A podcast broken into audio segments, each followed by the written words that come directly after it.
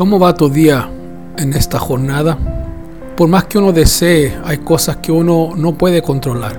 Y justamente por no controlarlas, eso puede traer mucha ansiedad.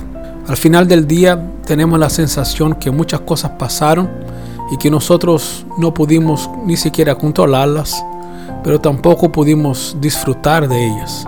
Y no es difícil tener esta impresión de que estamos siendo atropellados por la vida. Pero yo quiero hacerte recordar una expresión que sale en la escritura respecto a María. Y ella sale por dos veces en los evangelios.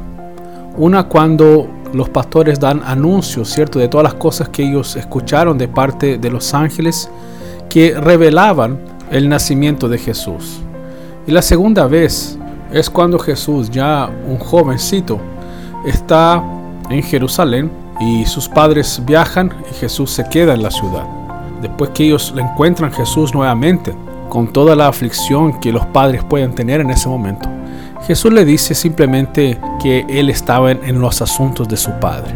Y la expresión es, y su madre guardaba todas estas cosas en su corazón. Es tremendamente importante ver esta actitud de María, porque ella frenaba y tenía esta capacidad de frenar las cosas para poder ver qué es lo que Dios estaba haciendo y hacia dónde Dios estaba apuntando su vida.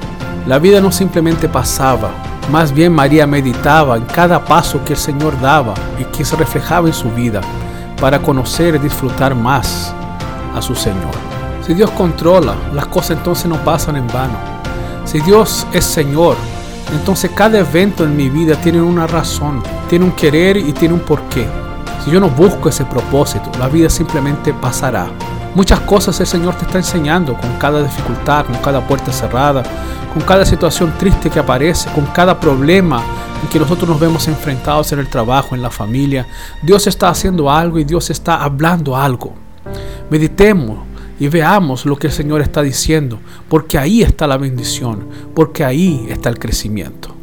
Quizás eso nos falta. Un gran abrazo.